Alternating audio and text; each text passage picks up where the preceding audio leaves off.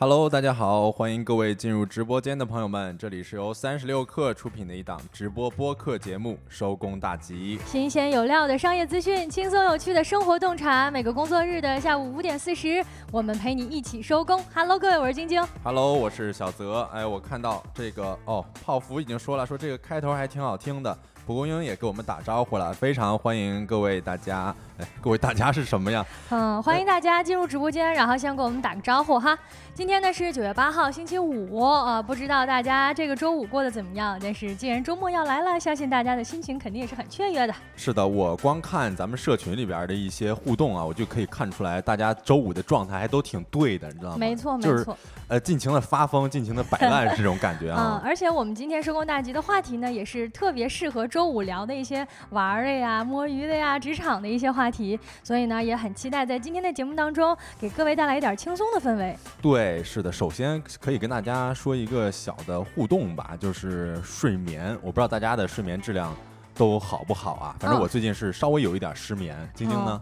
呃，是 是是，因为到周五了嘛？我们想说今天把这节目开头的互动话题呢定为大家睡得好不好？嗯呃，因为周末嘛，就是一个固定的补觉的时间啊。哎，确实是这样的。嗯，大家最近睡得好吗？对于睡眠有没有什么苦恼呀？哎，我看到了有一个研究发现啊，他们说咱们亚洲人睡得更短，而且睡眠质量也更差。嗯，我不知道大家认不认同这个观点啊？哦，但这不是一个观点哈，咱们看到哈，新加坡国立大学医学院的睡眠与认知中心跟芬兰的一个公司合作分析了来自三十五个国家超过二十二万名用户的一个数据，作为一个新的研究结果公布了。那这个公布呢，就显示好像说亚洲人的睡眠时间会更短，而且呢，会比居住在欧洲、大洋洲、北美的人更晚入睡。对，你看啊，之前我们有看过说研究有表明，就是睡眠时间较短，通常是与我们的睡眠效率较高有关。哦。呃，但是呢，在刚刚晶晶提到的这一项研究当中，他说亚洲人不仅睡得少，睡眠效率还更低。这怎么回事儿？啊，他说说这可能是因为，呃，导致睡眠时间短的因素也导致了睡眠质量的下降，比如说与工作相关的这种焦虑啊这些。然后还有研究也表明了说。长工时与短睡眠之间存在着强烈的关联。嗯，也就是说，某种程度上，你的工作时间越长，会导致你的睡眠之间是越短的哈。哎，对的。此外呢，哎，还有证据表明啊，过度关注工作需求和无法停止思考工作，会导致一定程度上的睡眠障碍。那这一次，新加坡国立大学医学睡眠与认知中心的高级研究员啊，一个博士啊，他就说了，在欧洲呢，周末通常是被认为放松的时候，在这个这个阶段呢，可以跟朋友和家人进行社交活动。然而呢，在亚洲，很多人可能会利用周末来赶工作，所以说他们工作日没有时间做的事情更多，或者也没有更多的时间去承担这个家庭责任，周末的时间也给挤占了。哎呀，这就是我们可怜的东亚人。是我们念一下评论区吧。我看到有一个我的老乡里夫托尔斯泰，他说他在濮阳市。呃，不知道现在濮阳气温怎么样，可以跟我们说一下。然后另外呢，说我的外号是波点点点，后边也看不到了。说准备好跑了，下班太幸福了吧？这个点下班。嗯，没错。哎，确实啊，感觉好像周五的下午人就很容易，就是充满着这个迎接周末的心情哈。也希望呢，各位能够在周末睡个好觉，好要好好好补一补自己这个质量质量比较差的睡眠。啊，在节目的开头呢，正式开始我们的话题之前，也再跟大家介绍一下我们这档节目《收工大吉》，是三十六氪。旗下的一档全新的直播播客，在这里呢，我们会分享新鲜有料的商业资讯，轻松有趣的生活洞察，也希望在未来的日子里能够充实各位下班路上的小耳朵，让你在忙碌的工作一天之后也能够什么都不错过。对，有的朋友说周末就听不到我们的节目，然后会感到有一些孤独。另外，我可以提醒大家，就是我们现在已经开通了小宇宙、苹果 Podcast 以及 B 站等平台，欢迎大家可以共同关注一下。然后，如果说有错过我们直播的朋友，也可以再点击录播进行补上。嗯，没错，在这里也跟大家同步一下啊啊，好像我们上传到其他平台呢，最近得到了很多朋友的关注，非常感谢大家啊！有朋友问我们在哪儿直播，我们现在呢是在微信的视频号上直播，有我们三十六课的视频号，在五点四十到六点四十的这个阶段啊，如果没有赶上直播也没关系，在其他平台都可以关注一下我们。嗯，那在今天的节目当中呢，我们会跟各位聊一聊，最近呢听说电竞要加入奥运会了，这次是真的要来了吗？吗？以及共享空调九块九一个小时啊，这免费的东西看来可真挺贵呀。还有一个话题是关于生活洞察的，也是关于职场的，就是为什么说最好的工作状态是摸鱼呢？最后呢，还有我们节目的周五特别版，把吃点啥改成了周末玩点啥。哎希望大家能够喜欢。那在正式开启这些话题之前呢，让我们用简单的几分钟的时间进入今天的资讯罐头。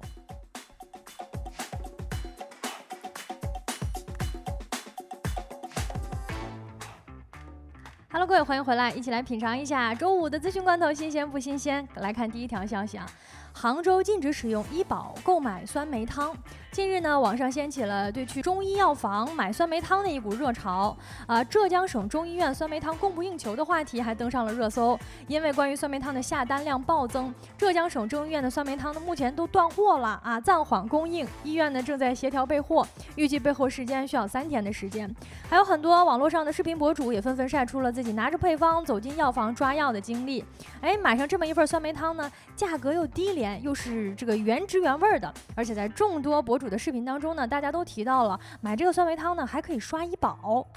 是，就在昨天呢，杭州市医疗保障管理服务中心也发出了这么一个告示啊，他说酸梅汤等产品它是属于中药保健类饮品，然后保健药品呢其实是不属于医疗保障基金支付范围的啊，还说了说坚决杜绝将不符合规定的饮品纳入医疗保障基金支付这么一个事儿。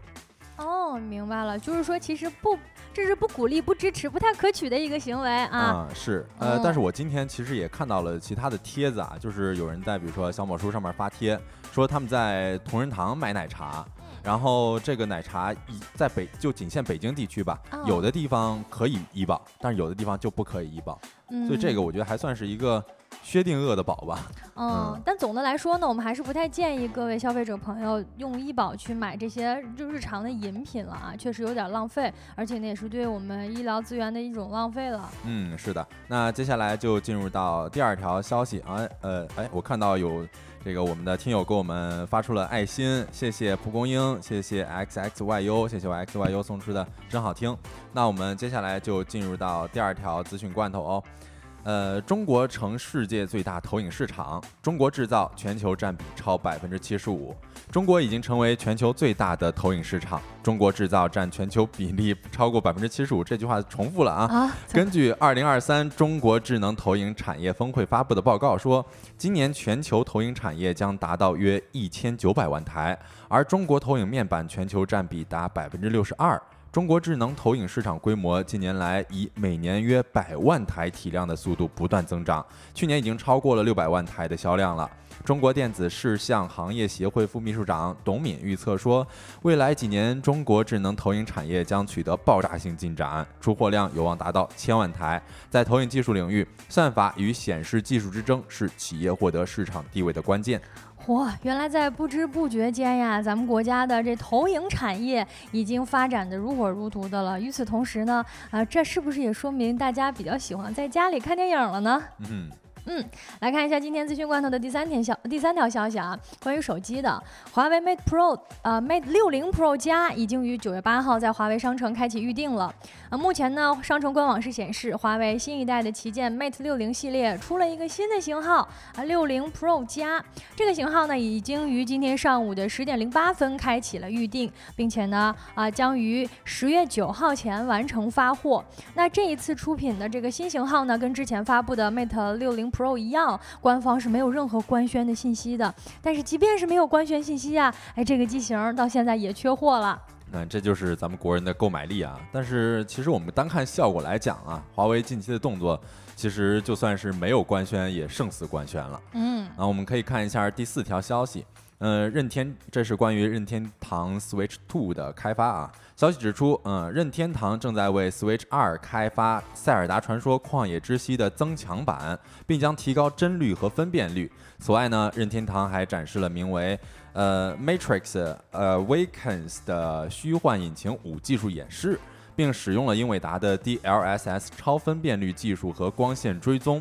Switch 二的初始版本可能会放弃 OLED 技术，转而采用 LCD 技术。我天，这门槛太高了，对我来说。总之就是听起来非常的高端高科技了啊！另外呢，任天堂似乎已经选定了，呃，已经向选定的工作室开分发了开发套件。呃，这是还没有推出是吗？应该是他们自己的一个新技术的的。对，这应该算是一个小消息吧。嗯，好，嗯。接下来看来看资讯罐头的第五条消息啊，是关于我们南部地区朋友的，有没有在广深地区的各位听友呀？最近几天呢，广深两地出现了极端的强降雨，受到台风海葵的影响啊，它的外围残留云系以及季风，导致呢珠三角多个市以及县出现了大暴雨以及局部的特大暴雨。好像我看很多在这方这边工作的朋友啊，好像都已经开始居家办公了。呃，广州市的气象台监测到七号的八点。至八号的三点，广州出现了今年以来最强的暴雨过程，已经达到了特别严重的影响等级。深圳市气象台也监测到此次的降雨强度大，有四项强呃降雨强度的指标突破了该市有气象记录以来的历史极值。那受到海葵台风以及季风的影响呢，呃，七月到八号，七号到八号，包括广州、深圳、东莞、佛山等珠三角的城市出现了列车效应。啊，所谓的列车效应呢，就是说，哎，从上空来看啊，强。降雨的云团像列车一样源源不断的影响着珠三角以及广东的地区，所以这段时间呢，这边也突多发暴呃暴雨红色预警。嗯，是我今天看到听友群里面就有人分享说，广州的朋友今天可以迟到。啊，我觉得这可能也是受强降雨的影响吧。嗯，还是希望在这边生活的工作的朋友们都多多注意安全，然后及时的关注一下气象预报。嗯，我看到蒲公英说下了一整天的雨，吴燕也说雨都下了一天多了，也是希望大家注意安全哈。那我们来看最后一条资讯罐头，北京公积金贷款仍执行认房认贷政策，七月呃九月七号。记者从北京住房公积金热线了解到，目前有关部门出台的认房不认贷政策，针对的是银行业金融机构的商业性个人住房贷款。北京住房公积金贷款政策未做调整，仍执行认房又认贷的政策，即无住房贷款记录且在本市无住房，按照首套房贷款政策执行。仅有一笔住房贷款记录等情况，则执行二套房贷款政策。那这就意味着说，如果购房者在外地有一笔房贷记录之后，再想在北京用公积金贷款买房的话，那就要执行二套房贷政策了。也就是说，购买普通房至少需要百分之六十的首付比例。嗯，不过呢，如果该购房者愿意使用商业贷款买房，那么也可以按照商业银行的首套房贷政策执行。嗯，以上资讯呢，整理自新华社、华尔街见闻、IT 之家、新浪数码、贝壳财经、潮新闻。稍后回来进入我们的说来话不长。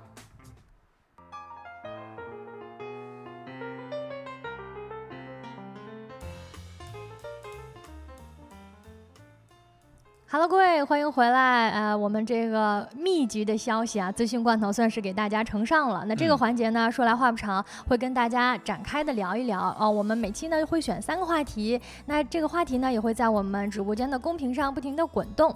第一个话题呢，我们想跟各位聊一聊，最近呢有一个消息是关于电竞加入奥运会的，不知道有没有喜欢打游戏的朋友有没有关注到？对，其实我。听到这个电竞入奥这么一个消息，其实是在很早之前了。不过最近一直有消息传出来，现在好像是正式成立了这么一个电子竞技委员会了。哦，嗯，然后这个其实算是标志着说，在支持奥运会这个算是虚拟体育啊发展方面，奥国际奥委会已经迈出来了全新的一步了。嗯，哦，合着叫。合着他们是把电子竞技给了一个名词，叫做虚拟体育，哈。嗯。我们看到消息，北京时间的九月六号，国际奥委会主席托马斯巴赫宣布了重磅消息，也就是表示说，国际奥委会有史以来将首次展望电子竞技的未来，要正式成立一个全新的电子竞技委员会。那怎么说，算是把这个事儿给拿到台面上来，正式的展开这方面的组织工作了。嗯，是。呃，我看到，据说我妈说我熬出头了，这啥意思？难道是电子竞技、虚拟体育的？大玩家吗？啊，有可能就是他天天爱打游戏，然后呃，以前呢，我们提到打游戏就觉得说好像不务正业，但没想到，哎呦，你看看人家打游戏的都能上奥运会了。对你要是这个悄没声的夺夺了个冠军，是不是那还为国争光呢？是，还这这种时候还能说是属于有点正事儿了啊。嗯啊，这一次呢，根据国国教委会在官方网站上发布的消息呢，这个电子竞技的委员会也已经任呃委员会的主席也已经任命好了。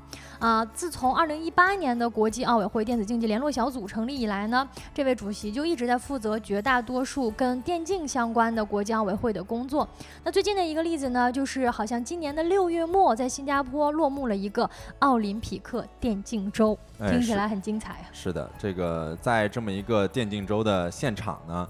呃，就是曾经与国际奥委会体育总监基特麦康奈尔进行过一次深次的交流啊，就是在交流当中，呃，麦康奈尔第一时间明确说，我们只谈虚拟体育，少谈游戏竞技。呃，这个虚拟体育到底是什么意思？这个托马斯巴赫，也就是主席，他说过，虚拟体育有着补充和加强传统奥林匹克运动潜力，它将为运动员和观众们提供参与奥林匹克运动的新机遇。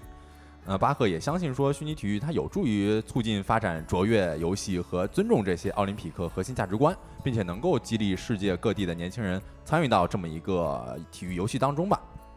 呃，这一次他说谈的是虚拟体育，而不是电子竞技，或者也不是游戏竞技。那这两者的区别到底是什么呢？我们展开来讲哈。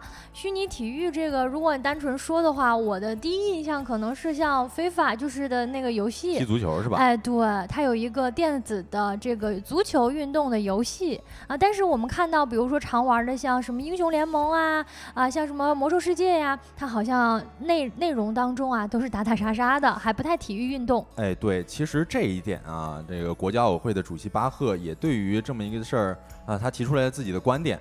他当时说，我们必须要宣扬关于非歧视、非暴力以及同胞间和平共处的这么一个重要理念啊，与那些明目张胆宣扬暴力啊、制造爆炸以及暴力杀戮的电子游戏有着严重的冲突。他说：“这与我们的奥林匹克理念是背道而驰的。”哦，那那是现在这话里有话呀。哎，对，所以他就觉得说，我们一直以来比较看重的，说英雄联盟啊、王者荣耀啊这些，他可能都稍微有一点暴力了。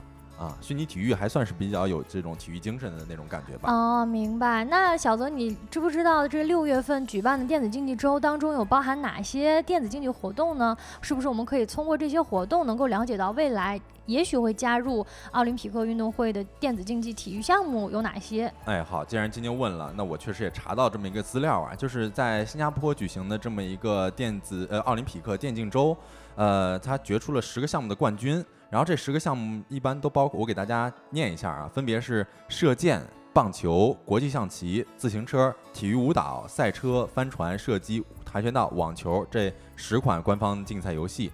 呃，像我们之前所提到的英雄联盟以及王者荣耀这些传统电竞项目都没有被纳入进去。哦，那也就是说跟咱们还想的真是不太一样啊。我们看到据说倒是觉得奥委会在蹭电竞的热点，没错，我看到很多朋友都在这么说。因为合着半天，对吧？你闹得那么热闹，仔细一看，哦，里面好像也没有咱们所谓的原来的那些传统的电竞的一些游戏。哎，对，是我们其实我觉得在我们国内对于电子竞技游戏，其实，呃，观感还挺好的。像之前我们国家对 IG。他就夺冠了吗？啊，没错没错，我是感觉这两年啊，关于电子竞技这个项目的呃正式程度是越来越好了啊，就是好像尤其是 IG 夺冠那个时候，各大平台都是热搜，然后也我们看到很多热泪盈眶的年轻人，包括我们官方也给出了一些表态，其实是对这件事情感觉非常鼓舞人心的。那就像我们看体育运动项目一样，那奥林匹克的体育运动项目其实就是呃不停的训练磨砺，然后这种在比赛当中竞争，然后夺。得冠军这件事情本身就很鼓舞人心。那即便不是一个体育项目，我们今天谈到是一个游戏项目，我觉得也能够起到这样的作用。哎，是，其实，呃，我我觉得可能大家有些不知道，就是电子竞技选手他每天要训练多长时间？说实话，他跟我们上班其实差不多，甚至很多电竞选手要比我们上班。呃，时长更多。呃，我好像也有看到相关的，就是职业选手他们训练以及他们的日程安排，实际上要跟上班比的话，是比上班还要苦的。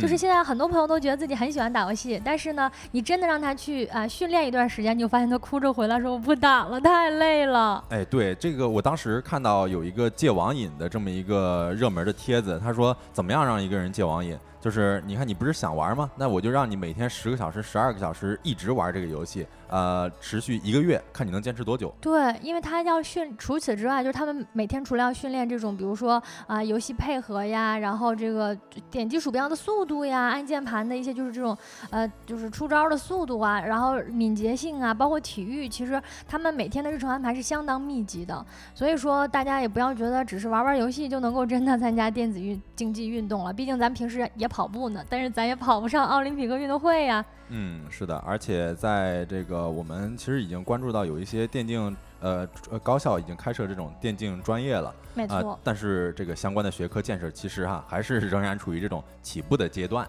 像一些电竞教材啊、电竞教师，它的资源都是相对来说比较稀缺的，而且对于我们电竞专业的毕业生的发展方向定位也算是比较模糊。啊，也导致了很多从事相关这个专业的学生毕业之后，嗯，也是从事着与电竞并不搭嘎的这个工作吧。嗯，没错，其实只要是电竞爱好者，或者说会看一些电竞选手比赛的，都有所了解。其实这些职业的电竞选手，他们的呃这个黄金周期非常非常的短，基本上就是十八到二十四岁。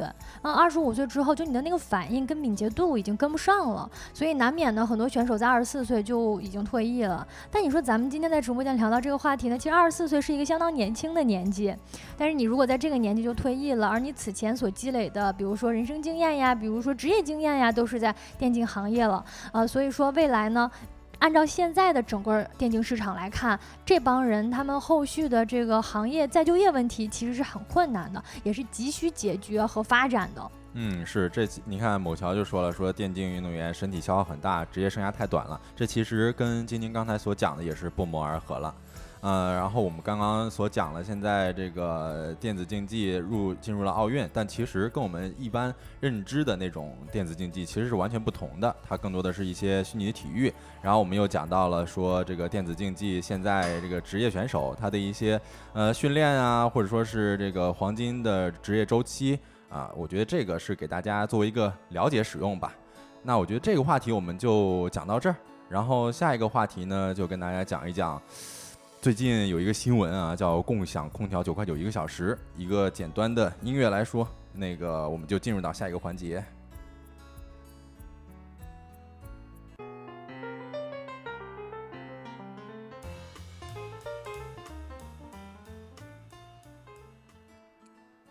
哎，欢迎回来。那这次我不知道大家有没有关注一个新闻啊？我看到。居在公屏上打出了很多哭的表情，又说被显老。确实，你说那个黄金年龄二十四都已经结束了。你说咱现在都就觉得，那个如果从事这个话都很老了。是，但是人家二十四就是拿了世界冠军呀。哎，是，其实完全不一样的啊。那我们接下来就真正的进入到我们的第二个说来话不长的话题。对，那个这个有一个新闻，我先跟大家讲一下，看大家有没有刷到啊？就是来自四川乐山的这么一条新闻，说乐山一中。呃，乐山一中学共享空调每小时收费九块九元。具体来说呢，就是高中课堂开空调一个小时要九块九元，然后呢，学生宿舍开一个小时是需要花费三点九元的。啊，这个它这个空开空调其实是按台收费的，并不是按人收费的啊。嚯，我还真不知道。如果说有地方是共享空调收费，咱姑且算是他毕竟要赚个空调钱。但如果是在中学收费，我觉得这个就有点过分了。是，而且我第一次听到共享空调这么一个概念，也是看这个新闻啊，我就觉得现在大家吹空调，难道不都是在共享吗？他突然就摆出了这么一个概念，然后在呃学校里边去收这个钱，我觉得还是有点儿。所以咱们理清一下这个思路，相当于是正常的学校，然后呢有一个空调品牌，或者有一个共享空调的品牌，他说，哎，老师你好啊，校长你好，我想在你们呃这个嗯教室里面给你们免费装空调，但是呢是收费开空调的，嗯，我这空调装了之后呢，你需要每个小时给我交九块九毛钱，你才能开。那这钱找谁收去啊？嗯，这钱就找这个学生，要么就是学生的家长去收。这个其实有学生家长他算了一笔账，他说按每个宿舍一天开八小时空调算哈，那一天就是三十一块二，那一个月就用到了九百三十六。就是如果说按照这个价格的话，可能用不了三个月，这笔共享空调钱就可以再买一台普通的空调了。对呀，而且这很离谱啊！再加上你就算在这装空调，你用的那电费肯定也是学校的呀。你那电费难道你自己单单走一电路吗？对，其实呃，我在大学的时候，我们学校它并没有就是正常的是收电费的，这个我觉得我们都可以理解。但是你要是按照这个开空调，你还得单独收费。就稍微有一点儿对，就稍微有点不理解了。你没有空调也罢，但是你要是今天装了空调呢，那本来就是一个造福学生，对吧？天气这么热，还是要开一开的。可是需要却要交钱。那那那那那除此之外呢？这个事儿还有什么我们值得关注的地方？哎，对，其实学校也提出来了这么一个强调啊，他说这么一个规则呢是咱们自愿遵循原则，不使用不收费啊，然后第三方进行投资，学校不参与费用管理。呃，有网友就简单的翻译翻译了一下啊，说此事与学校无关啊，学生们爱用不用。但这个事儿吧，咱们就按照共享充电宝的市场投放原理来看，嗯，它。它如果真的完全无关的话，它为什么会允许这第三方进来装这个空调呢？对啊，所以你看，泡芙也说了，说太离谱了，我们都觉得会很离谱，对吧？离谱新闻啊！而且这是一个学校，我们来看就是算是一个公共服务了，而且还是义务教育里边的这个场景。嗯，然后我们也可以再跟大家分享一下，就是现在我们发现了越来越多的公共服务已经开始从免费走向收费了。嗯，还有什么？你看啊，我又看到一个相关的新闻，就是趴桌睡觉也要收两百块钱，还是在小学。对，收两百块钱是扣扣扣扣钱吗？呃，你你你跟我详细啊，不是，你听我详细给你讲啊，就是这也是近期发生的一事儿，在东莞市的虎门捷胜小学，他对学生午休的方式分类收费。啊，然后比如说，呃，有三档啊，这个三种收费方式，趴桌睡觉呢是学生每学期收费两百块。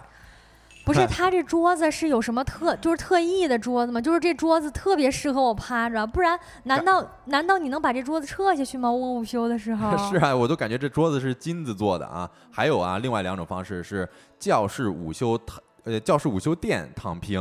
每学生每学期收费三百六十块。哦，这个我能理解，对吧？你至少给我个垫子，我能躺下，那你得比我坐着舒服多了。是，然后还有就是说，午休是床位休息，每呃每生每学期收费六百八。哎呀，我在这租个床位，好好睡一觉。真是，我觉得我不如直接去买一个什么行军床放在教室里边，不知道他让不让啊？肯定不让，你让 你放那，他也得收你钱。哎，是。那除此之外还有，你说这个也比较离谱了吧？是吧？大家都觉得。呃，这这这这，我看了一下这个评论区啊。呃，泡芙说课桌不是义务提供的吗？为什么要收费？你看是啊，说我们趴一觉，难道这个中午还得收费？对呀，你在就算你不就算你不让我趴，难道你中午我不交这个钱，难道你能把桌子撤走吗？就是我下午上课的时候，你再把这桌子还给我。嗯，呃，这个这个这个确实也更离谱了啊！不知道大家还有没有干看到过或者是参与过这种非常离谱的收费行为？就是本来是一些免费的服务，突然开始收费了呢？对，也可以跟大家再分享一下啊！你。看这个，还有一个更加离谱的，就是在云南曲靖九江瀑布群峰景区，它已经开始开始设立围栏了啊。他们这个美其名曰就是为了游客的安全着想嘛。但是我们想在外围看一眼，那就得趴在那个围栏上面贴着缝隙，感觉跟偷窥似的，就是那种看到就是赚到的感觉。然后另外还有就是，也是云南里边的雪山国家公园附近的一个二幺四国道旁边。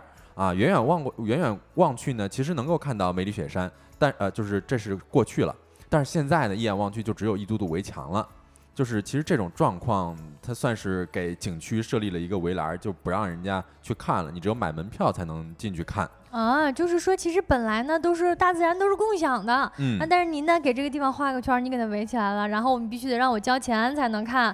你这种就是好像好像这几年确实越来越多这种特别鸡贼的事情出现啊，这种新闻让咱们挺窝火的。对，而且之前那个黄河流域好像也有发生过这样子的事情，有网友就吐槽说，我看我母亲河我还得花钱去买票啊。其实面对这种情况，像央视啊、新华社以及等央媒都已经点名批评了。说有些地方打着保护名义，把风景名胜圈起来，希望通过门票来增加财政收入。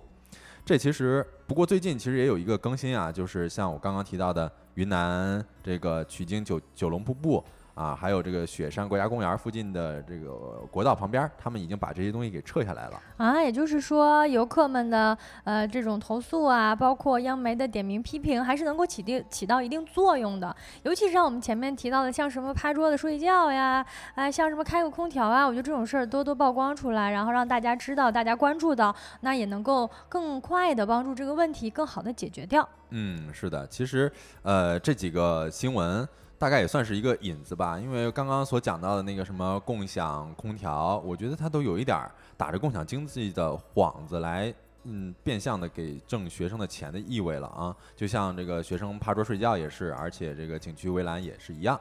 那下面我也想再跟大家分享一下，就咱们日常生活当中，就是抛开这个学校里边以及这个景区里边不谈，就日常生活当中，其实我觉得大家应该也能够看到很多这种免费变收费的东西。大家也可以如果有体验的话，可以在评论区跟我们分享一下。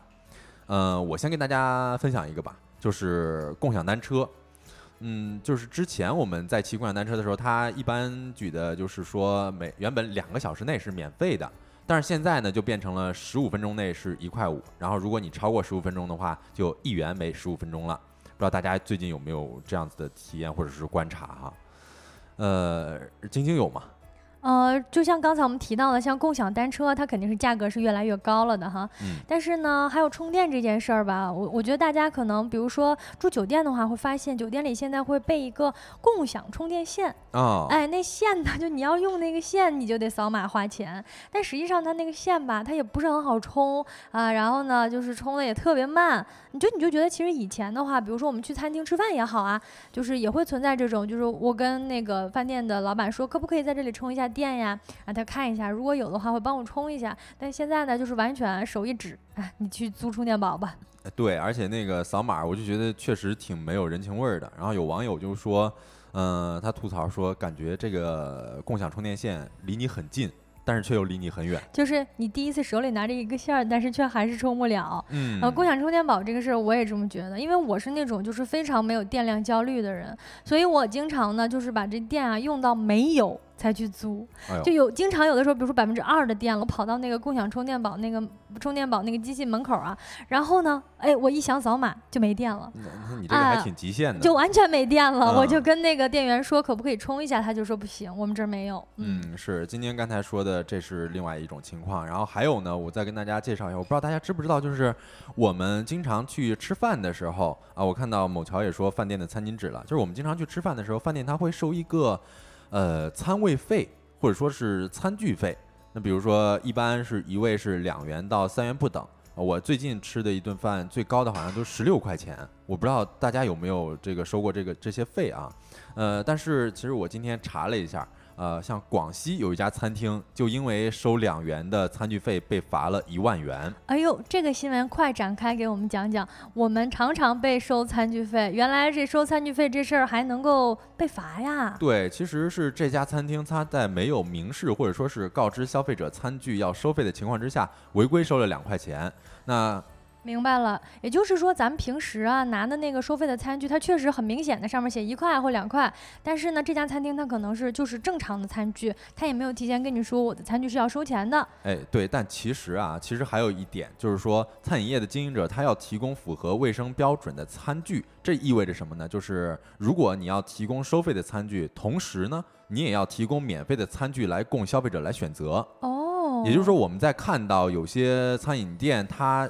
在明确说这些餐具要收费的时候，我们可以提出异议，说有没有给我们提供一些免费的餐具？哦，这个我们还真不知道。经常去一些餐厅的时候，而且感觉好像如果稍微关注一下，会发现餐费、餐具费也越来越高了哈。对，以前呢可能一个筷子啊、什么盘子呀就两块钱、一块钱，但现在呢开始有一些木五块、八块的，嗯，其实就是餐具。对，像我刚刚说的有十六块钱，我就觉得已经很离谱了。嗯啊，然后这个呢，如果店家家他不给你提供的话，我们就可以去采取一些法律的措施了啊，然后这些店家就有可能会面临五千到五万元的罚款。这个信息点还是挺关键的，大家小本本记一下啊，可以关注一下。如果自己去的餐厅这个餐具费是收的，那你可以问他有没有不收费的这种选择，即便咱们不选，但是它必须得有。对，还有另外一种情况，其实我也在我搜的这个帖子下边有网友问说，如果那餐厅他给我了那个免费的餐具是比较脏的，那怎么办？那这时候我们就可以说，你所提供的餐具不符合卫生标准了啊，这也是一种应对的方法吧。大家可以，总之是会有人管的。对对对。然后我看到 L X 说最可怕的还是忘了充电宝，确实，你要是忘了充电宝，那一环可能就九十九块钱。我靠！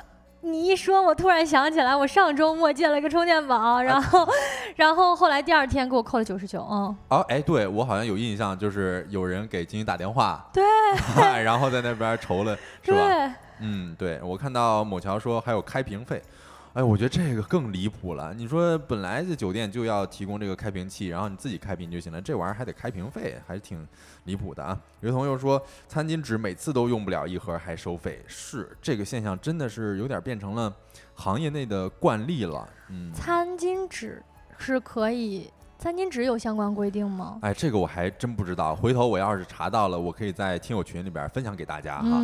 啊，然后另外，其实还想问一下大家，有没有关注到，就是最近高铁和电影院有越来越多的这种共享按摩椅了？我是相当无语的。我对于电影院的共享按摩椅，我是相当的无语。是吧？坐着舒服吗？你觉得，晶晶？舒不舒服就先不说了吧，肯定是不舒服。但是重点是吧，它为了让你意识到它是一把按摩椅，它老是十五分钟、二十分钟，呜呜呜，让给你按摩一下，然后按那么两分钟，我正聚精会神在看呢。你就感觉好像你正在那儿，就是你看书呢，然后梆有人揍你一下那种感觉，就是完全把你的那个行为习惯给打破了，而且就是让我很无语。但是我又起起又起不来，我又不能挪别的座，因为他那凳子吧全都是那样的。嗯，对。然后这个其实共享按摩，我的体验跟今天的体验是一样的，就是我们本来看电影要求的就是一个非常安静、非常沉浸的环境，要非常专注啊。你这按摩椅冷不丁的给我后边推一下，我是什么意思？那我我要是在看恐怖片呢？还不如在家看呢。对呀，然后呃，我看到听众说泰安站据说超级多，是你看这个呃，在山东的这个高铁站，这呃候车厅里边只有四十个是普通座位，哦，剩下的全都是共享按摩椅。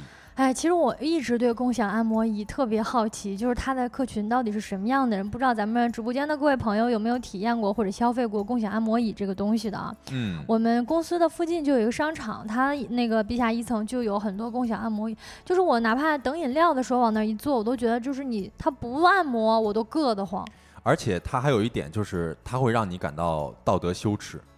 就是你坐上，可能时间稍微超过一两分钟，他就会提醒你，呃，请给什么有需要的人去提供这个座位，然后呃，什么那个休息累了按摩一下吧，就是诱导你去消费。哎，我上次他做的时候呢，更夸张，就是他。我做他就是不停的说，我想说好，那你就说吧，我就当没听见。但是他最后出了一个绝招，他说请迅速离开，如果不离开的话，我就要翻转了。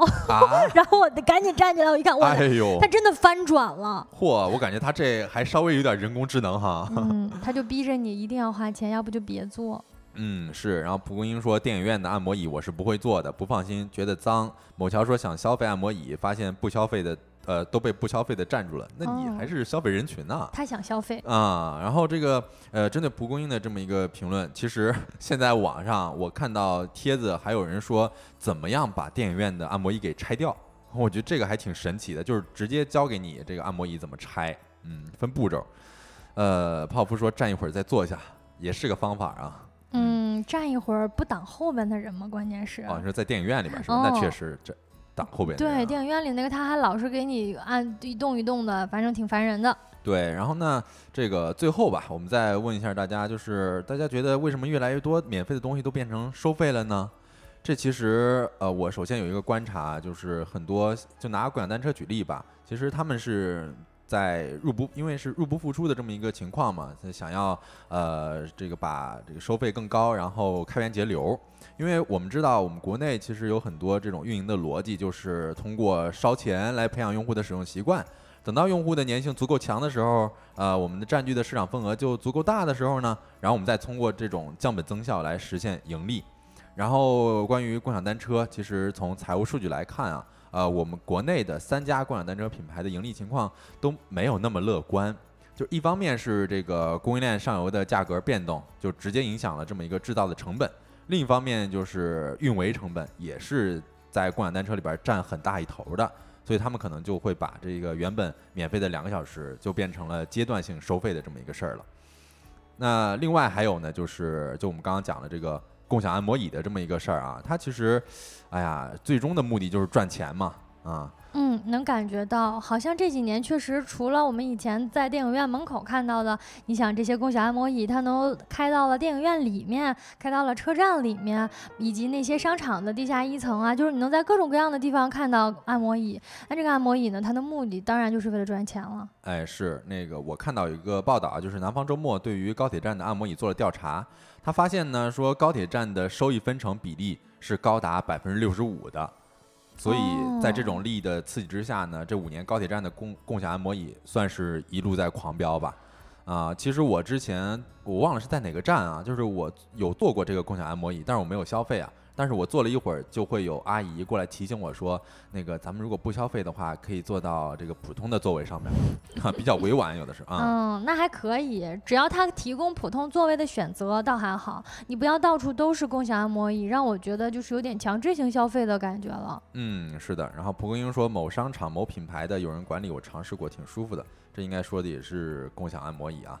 其实我们说到底啊，免费的东西怎么样变成收费的？其实我们。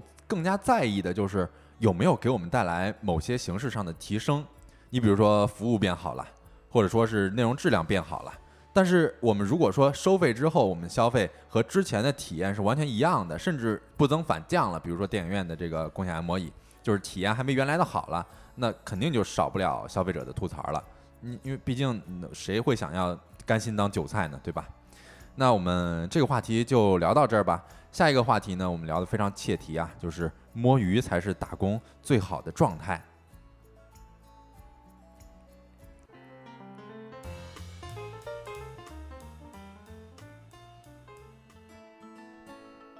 各位说来话不长的第三个话题来到了特别适合周五聊的一个话题，也是这个听友群当中下午激烈讨论的话题，就是关于摸鱼。呃，我们的这个节目预告呢发到群里面，大家就对这个话题产生了非常非常多的讨论啊。所以这个话题呢，这个环节啊，我们首先把它标题定为“为什么说最好的工作状态是摸鱼”？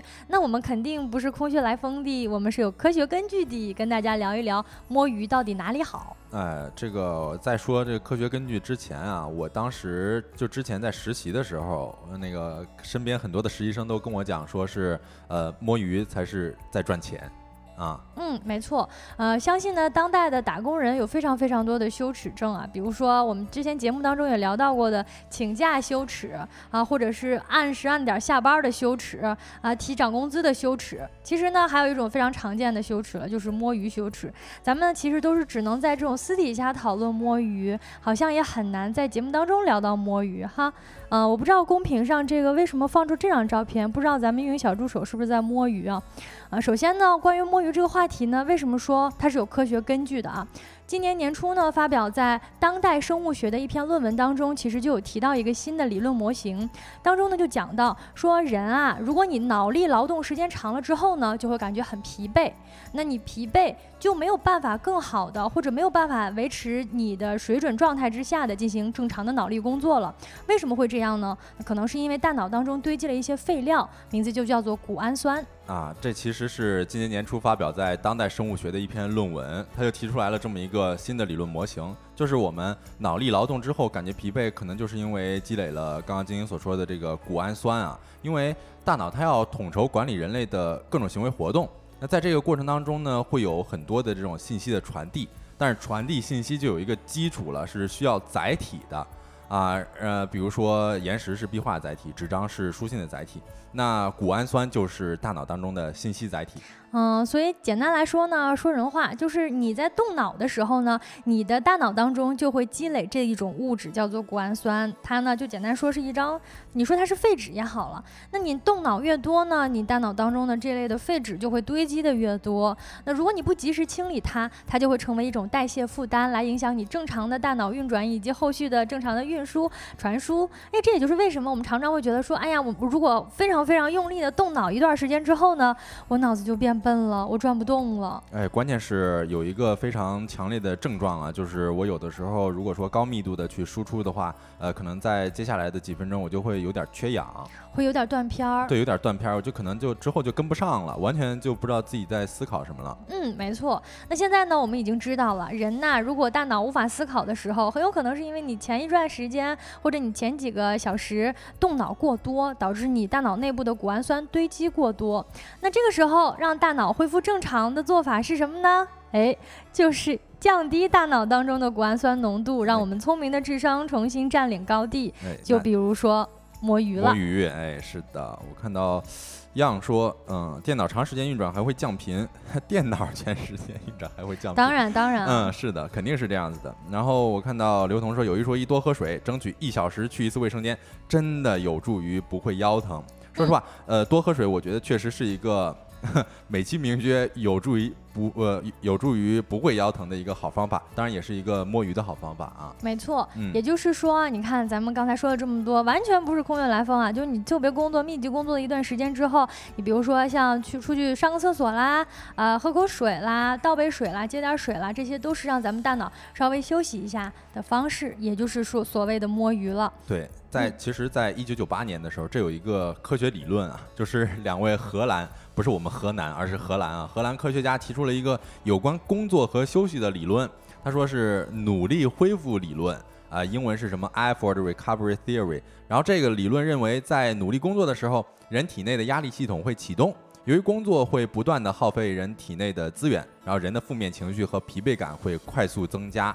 但是短暂的微休息之后呢，也就是摸鱼之后，能够让人们从工作压力、疲劳、不良情绪中短暂的分离，恢复精力，进而能够更好的投入到下一段工作当中去。嗯，没错。所以说呢，工作呢还是要适当的间隙休息一下。就比如说咱们小时候上学哈，你看一个小时啊，一一一节课四十五分钟，小朋友还得出去跑十分钟呢。那十分钟呢，其实就是你得。缓一口小气儿，就像我们这一期节目啊，一个小时的节目，我们中间还有好几个过门音乐呢，也是希望大家在跟我们密集的一起动脑的过程当中呢，能够稍微休息一下啊。此外呢，还有一项研究也证实了这一点啊。嗯，我们开头提到的年初的这一项论文当中的研究呢，呃，其实团队还召集了一群志愿者，把他们分成两组，分别做一个困难的小组和一个简单的小组，两个两组做不同的任务。那通过啊这个 MRS 核磁共振呢，持续监测两组人的整个工作日的大脑的代谢物，就发现做困难小组的这些成员们积累了更高的谷氨酸，并且呢出现了呃认知测试得分下降、自我报告感到大脑疲劳的现象。嗯，这个确实是有这个实证去研究的，而且表明的也确实是很正确的啊。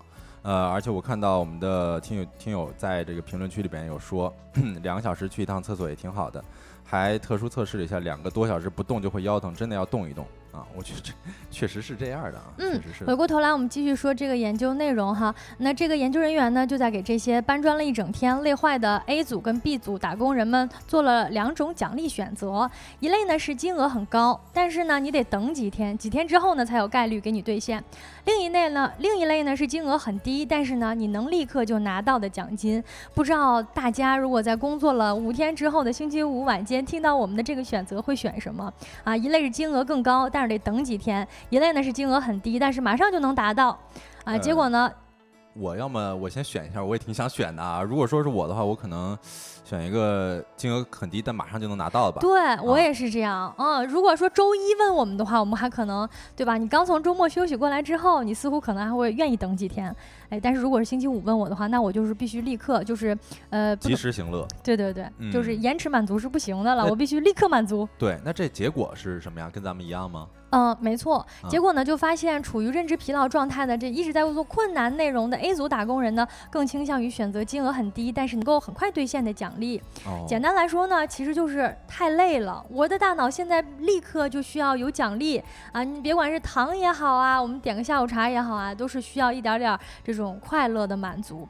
嗯，那在这期研究当中呢，研究人员还特别指出啊，有人在高强度用脑之后呢，好像不会觉得累，但实际上啊，自己的大脑已经很。疲劳了，但是自己没有感觉到。这个时候呢，主观上可能觉得亢奋，觉得自己还可以再奋战一个通宵。呃，然而呢，你大脑当中是真的有这种物质叫做谷氨酸，它在你脑细胞的外部悄悄积累。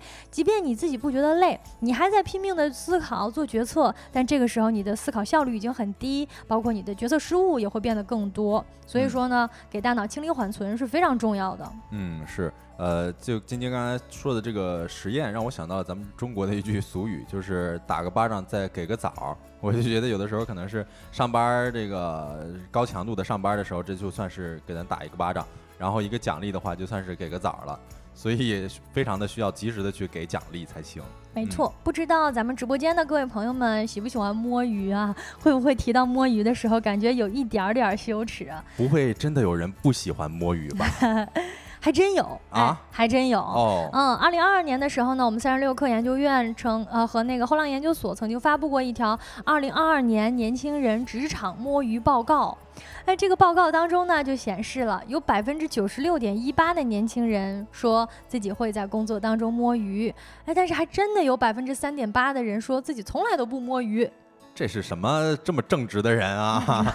可能是他领导在旁边看着他答的题吧。扯谎成分有点高啊！我看到泡芙说了，我现在就感觉工作不动了，然而还在加班。没关系，我们陪你一起加班，这也算是摸鱼的一种方式了啊。嗯，我们可以再分享一下这期呃这个职场摸鱼报告当中有一些很多很有意思的数据哈，比如说不同年龄段摸鱼时间也是不一样的。哎，对，是其中呢九五后，像我们俩。哈哈，就摸鱼这个，呃，每天至少一个小时的人数占比是百分之五十九点零一，嚯啊！然后这个八五后占比是最少的，但是也达到了四十九点五啊，啊，半成了，差不多，嗯。也就是说，怎么好像九五后是最爱摸鱼的呢？呃，另外呢，我们还可以看到啊，摸鱼的行业有哪些？这个也非常值得关注。呃，我们摸鱼的话，也我们不具不具有参考性了，因为我们两个人不爱摸鱼。那确实确实。对，领导听着呢，这怎么说话呢？是吧？嗯嗯。那大家爱摸鱼吗？有人爱摸鱼吗？爱摸鱼的可以在我们直播间里告诉一下你的行业是什么吗？对，这个报告显示说，摸鱼最多的行业 Top Five。Top 一啊，大家我觉得应该都心这样这样这样，你从倒数第五个开始往往一公布。行行行，咱们倒数着来哈。倒数第五个其实是大家应该都所熟知的，就是互联网，互联网行业它的这个摸鱼，呃，日均时长是一点二一小时。哦，一点二一小时其实也不长了。对，我觉得也不长哈。嗯，你要狠摸还能摸好久呢。啊，然后这个第四个。第三个我就一块儿说了吧。第四个是金融，第三个是教育教培，嗯啊，然后分别这个摸鱼时长是一点二三和一点三个小时，嗯嗯，然后第二和第一，我觉得大家可以猜一下啊。哦，据说九五后认清工作，零零后认清世界，可能零零后还没转正，有这种可能，有这种可能啊。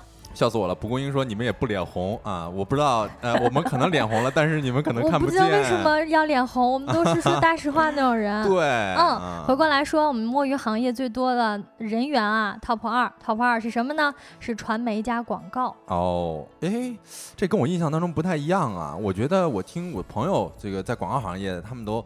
非常卷，对我我明白了，我明白了，为什么说他这个摸鱼行业还是有一定时间的呢？嗯，因为他这个行业的人啊，他每天工作时长非常长。哦，嗯，那确实，对他可能会比其他行业，我们打比方，比如说金融行业，一些在券商工作的朋友们，他们就是早早早开盘，晚收盘，可能四点钟就下班了，三四点就下班了。嗯，但是你想传媒啊、广告啊，经常想一个 case，想一个案子要到深夜，那你说他一天工作十几个小时，他能不稍微摸一摸鱼吗？哎呀，是哎，但是我之前有看过一个微博啊，那微博我觉得他说的非常有道理，就是，呃，他其实大概的意思就是说摸鱼也是工作的一部分，就是他觉得就像我们这种从事内容行业的人来说啊，因为我们需要从生活当中汲取一些灵感。当然，你就得去散散步。当然，当然啊，你就得去，比如说看个电影，或者说是摸鱼看个电视剧啥的。没错，这个我们刚才整个第三个环节的话题，其实都在讨论，就是实际上短暂的休息啊，包括放松一下自己的大脑，排空这垃圾物质谷氨酸，也是为了你更好的能够激发你的灵感，在你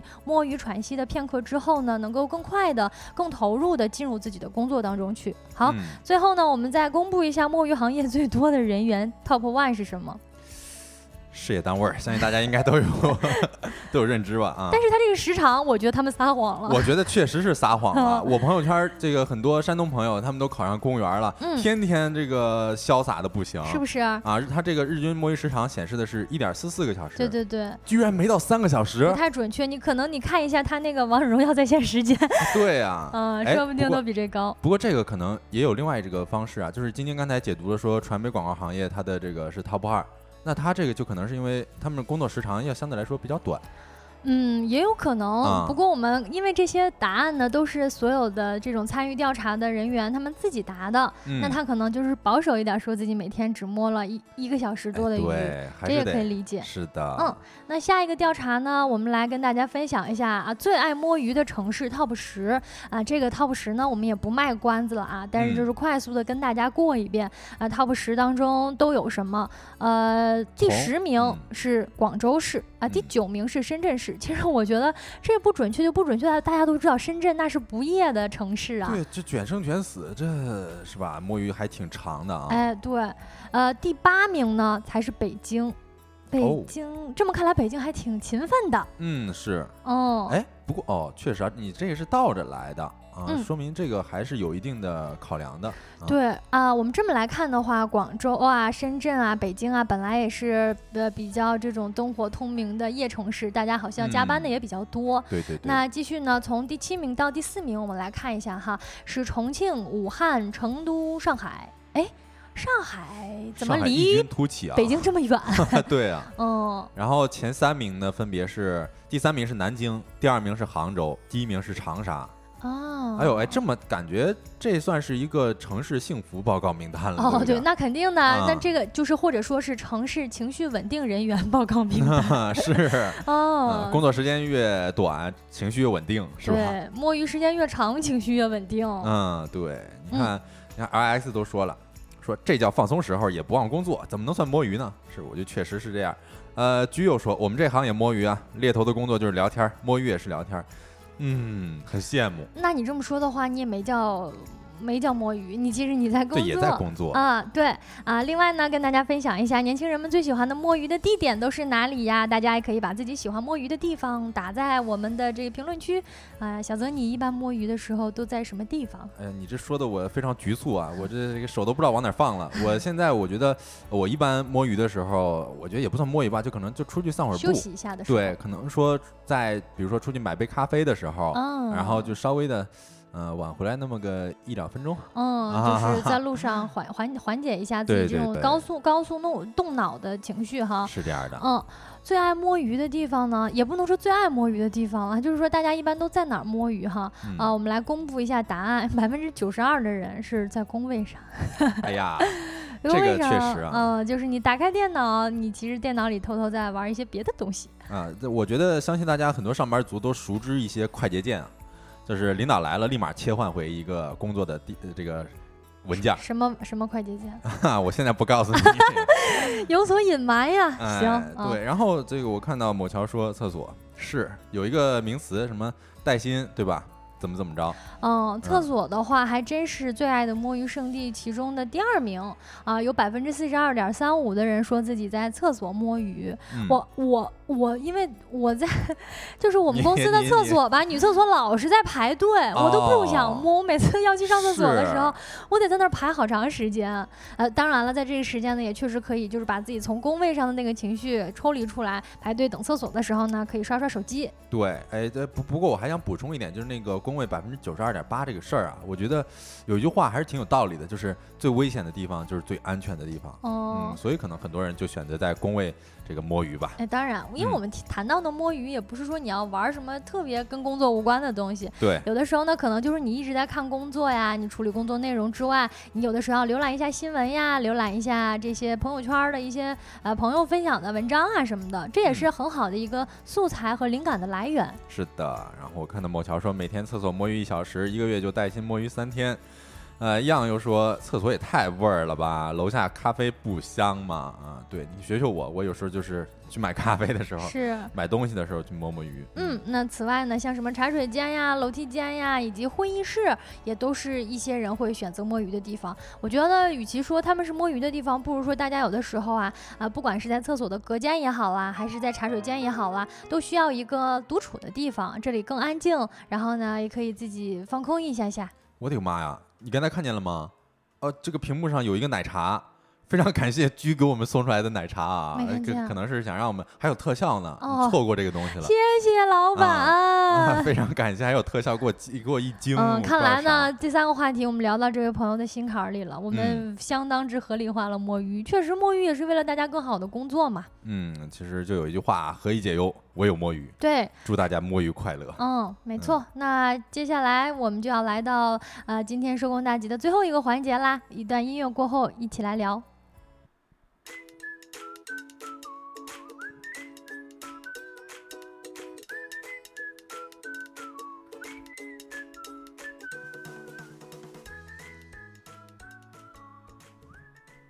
Hello，各位，欢迎回来啊！今天呢是星期五，所以呢，我们收工大吉呢，打算从这周开始，把每周五的吃点啥环节正式改版，改成周末玩点啥啊！玩点啥的内容呢，会来自于我们收工大吉的一个姐妹账号，叫做 Anyway 万事大吉啊。这个账号呢，我们今天也在我们听友群里分享过。哎，是叫是我们的大吉的姐妹篇啊！哎呦，我也非常感谢 LX 给我们送出来的咖啡啊！据说在我们下班的时间有你们陪伴，很开心。谢谢你能一直陪着我们，我们也很开心哈。太感动了，谢谢大家。对，再跟大家介绍一下我们这个万事大吉这么一个事儿啊，这个是周末放浪指南，是 Anyway 万事大吉创办的生活指南频道。就是每周五呢，我们都会给大家整理一些和分享一些各大城市时下最新鲜、最好玩的市集和展览、演出、沙龙、party 等活动。怎么了？你说话你这没见过礼物呀？确实没见过，太激动了，知道吗？没见过礼物呀，真是的啊！回到我们今天节目内容当中哈，聊到周末玩点啥？啊，不知道居现在还没有下班，那你真的是呃，我们会陪你一块儿的，咱们也都没下班呢哈。那聊到周末玩点啥呢？这一篇内容啊，是来自于我们安内万事大吉每周五的公众号内容。那在这篇内容里呢，会搜罗各大城市一些有趣的活动，也希望大家能够在周末的时候走出去啊，更。多的去体验生活，体验这个世界，呃，见一见周遭的朋友，结识一些新的朋友。好，那接下来呢，我们就把这一期内容当中的一些活动跟大家分享一下哈。这其中呢，包括展览、市集以及电影，甚至还有一些有趣的活动。嗯，首先第一个活动就是与展览相关的，这个名字叫做玛利亚拉斯尼格火星来客，这是在北京市尤伦斯当代艺术中心。啊，是九月二号到二四年，哇，这时时间这么长啊，跨度这么长，在这，嗯，没，这它应该是一个小的展厅，我感觉，因为尤伦斯有的时候会放一些那种小展，放的时间比较长，呃，展期呢是九月二号到明年的一月，应该是半年，其实正常的展览展期差不多都是这个样子。哦，是吗？哦，那我还是第一次知道，长知识了。嗯，喜欢艺术的朋友可以在九月二号，现在其实已经开幕了嘛？对对，可以去尤伦斯看一下这个展，叫做《火星来客》。嗯，然后还有跟大家介绍一下第二个吧。第二个是叫野生青年艺术节，北京友谊商店的二到三层。嗯，然后展出的时间是九月八号到十号，也就是这周末。那本次的这个野生青年艺术节是北京二零二三年秋季展，它已经成为了呃野生青年艺术节自创办以来突破场馆使用面积、呈现独立内容体量最为丰富、最为庞大的一次了。嗯，这它。即只是那个多维度的艺术氛围带给观众沉浸式的观展体验。嗯，看起来它的物料就是相当之有趣的。不过我们没有把全部的这些呃内容图片都放到我们直播间里来。感兴趣的朋友呢，可以关注一下我们呃万事大吉的一个公众账号，也麻烦我们小助手帮我们把二维码放到右下角。这一次呢，在这个野生的青年艺术节上面，将呈现艺术市集，有两百多位以上的创作者的多元内容啊，包含了不同的空间。以及特别的展区，看起来是挺有意思的。啊，如果感兴趣的朋友可以去在这里认识很多比较有趣的朋友，也说不定。嗯，右下角呢就是我们这个公众号的二维码了，大家可以截图保存，然后扫描一下，可以关注一下我们这个二维码。每周五都会给大家推一些新鲜有趣的活动，也 新鲜有趣了，嗯嗯，没错。那以上呢是两个附最近的展览资讯，位置呢都是在北京的。啊，接下来呢是一个关于市集的信息。啊，不知道大家有没有听说过伍德吃托克呢？相信市集爱好者完全绕不了这个名字，或者即便你不是市集爱好者，你也知道鼎鼎大名的伍德吃托克。啊。他呢会在这个周末，也就是九月八号到十号的时候呢，在北京市的朝阳区 DT 五幺西侧广场开一个美食节，呃，生活方式的市集吧，算是。对，这里边有这个像一些热热食啊，还有一些餐饮啊、疗愈食品啊。我看到蒲公英说今晚吃啥，这个我们不如 周末的时间去到这个市集里边看看有没有一些自己喜欢的好吃的。嗯。主要是呀，我们每周五呢再跟您聊吃点啥，就是怕你周六周末就是周六周日的时候太想我们，所以我们想在今天的这吃点啥环节呢展开来聊一聊，也希望各位能够在周末的时候走出房间里玩的愉快啊。接下来呢也是一个关于美食的资讯了，关于也是在北京的，就叫北平机器的煎饼节。嗯，我觉得这个还挺吸引我的，因为。哎呦，煎饼的一个市集很难想象啊！就是你说一个好好好的煎饼，它能玩出什么样的花样？他说，在本届这么一个盛会当中，像传统的煎饼、融合的煎饼、中国本土的煎饼和来自世界各地的煎饼都是汇聚一堂，同台竞技。嗯，我还挺期待的。当然了，包括像，其实你要说世界的煎饼哈，咱们只熟知的煎饼果子就是中式的煎饼，因为理论上像什么 taco 啊，其实也是煎饼。哦，这也是是吧？哎，我觉得它也是属于煎饼的一种啊。哎，我突然想到一个印度飞饼，我觉得那也算是煎饼。也算也算，因为它是煎的嘛。挺好吃的，对吧？你看它那个做的方法，其实跟咱煎饼果子差不多。嗯。哦，有兴趣的朋友可以去看一下，位置是在在什么地方呢？北京市龙潭中湖公园的摩天轮底下。啊，我们乘着摩天轮吃着煎饼也挺好，我觉得啊，嗯，然后接下来这个市集部分就跟大家介绍完了，最后呢，再给大家推荐一个电视剧吧，因为如果大家周末觉得怎么回事，图书市集吗？哦哦，还有是吗？嗯，图书市集呢也是大家。非常图书爱好者非常期待的一个市集了，会在九月八号的十十到十号，在北京的朗园 Vintage 会开放一个北京的图书市集。这个市集呢，呃，每年都是一个算是爱书朋友的一个特别大的聚会，因为能在这个市集上呢见到很多各个出版社以及出版公司的编辑们，他们会带来这一年当中新的书，然后会跟爱书呃爱书爱好者交流一下这本书的来源，嗯，作者的一些幕后的。故事等等，所以我觉得是一个非常值得一去的地方哈。哎，我觉得其实值得一提的哈，就是我们之前也知道啊，涿州暴雨啊，其实在这个市集里边呢，为了支持涿州暴雨受灾的出版企业，本次的市集也给他们减免了一些摊位费。嗯啊，也非非常非常非常希望大家能够在现场多多光顾这些摊位吧。嗯，像金城出版社呀、中国国际图书贸易集团公司啊、儿童文学杂志社以及联合独创等等。嗯，没错，呃，以上的这些展讯呢，包括活动啊，以及市集啊，是都是北京的。但是其实呢，我们也不只是局限在北京，包括像北京啊、上海呀、广州啊，其实每期的不同的内容我们都会涉及到。所以在这些北上广深的朋友们都可以关注一下我们万事大吉这个公众号，也欢迎大家能够通过这个小小的帖子找到周末的一些愉快时光。那最后呢，就像刚才小泽刚才剧透的一样啊，我们不只是推荐大家出去玩。即便你这个周末可能有点累，想在家里补补觉，我们也希望你宅家也能够开心。所以呢，在这期节目当中呢，我们也会给大家推荐一个书或影音方面的作品。那这个作品是什么？小泽接着讲一讲。对，这部作品叫做《疼痛难免》，我不知道大家有没有这个印象啊？就是之前有出了这么一个，就是你看这个图片已经放在我们的直播间了，这是这部电视剧的海报。然后呢，这个电视主人公就是图片里边的这位男子，叫本维肖。他呢是演的就是公立医院妇产科的医生啊。他在里边叫亚当，说在工作里边有一些糟心事儿，还有一些闪光时刻。当然也有，你看我们今天聊了一些呃无休止的加班，然后和刁钻的病人一起争一些讨论什么之类的。呃，还有当然还有一些比较温馨的时刻啊。就是我觉得你如果看完这部剧的话，你会对。妇产科包括医院也有更深的了解。哦，好，对，嗯，这是一个不错的选择。这是一个美剧是吗？对，这是一个英剧。哦，然后这呢是这个改编自同名小说，也不是同名吧？它在咱们中国的翻译还挺有意思的。那中国的翻译的名字叫做《绝对笑喷之企业医生日志》。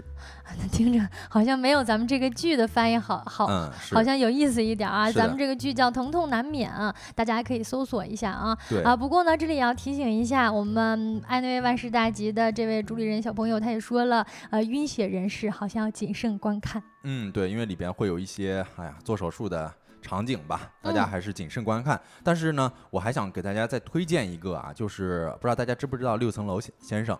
那这个呃六六层楼老师呢，他就给这部剧做了一个 reaction 的视频，也不是说一个吧，就是大概有四五个视频。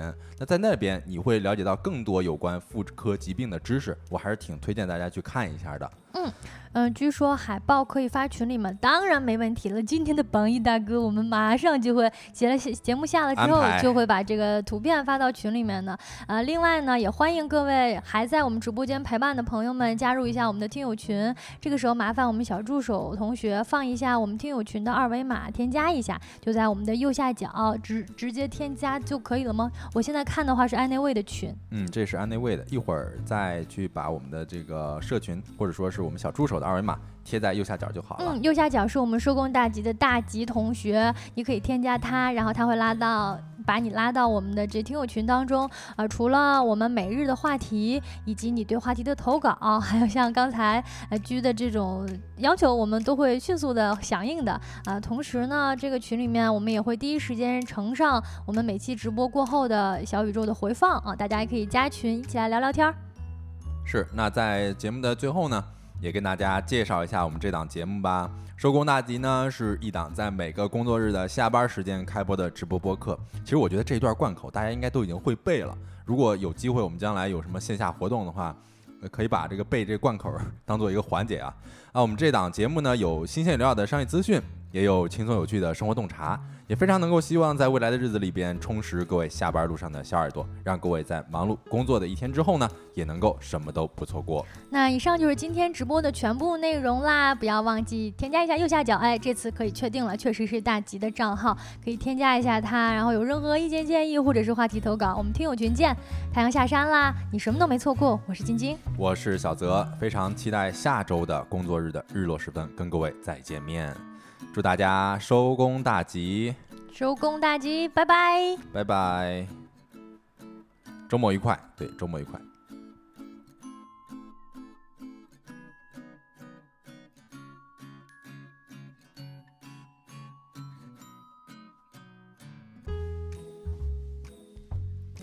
蒲公英说：“周六日我还要上班呀，那可以给我们在群里面吹吹水，都可以，没问题。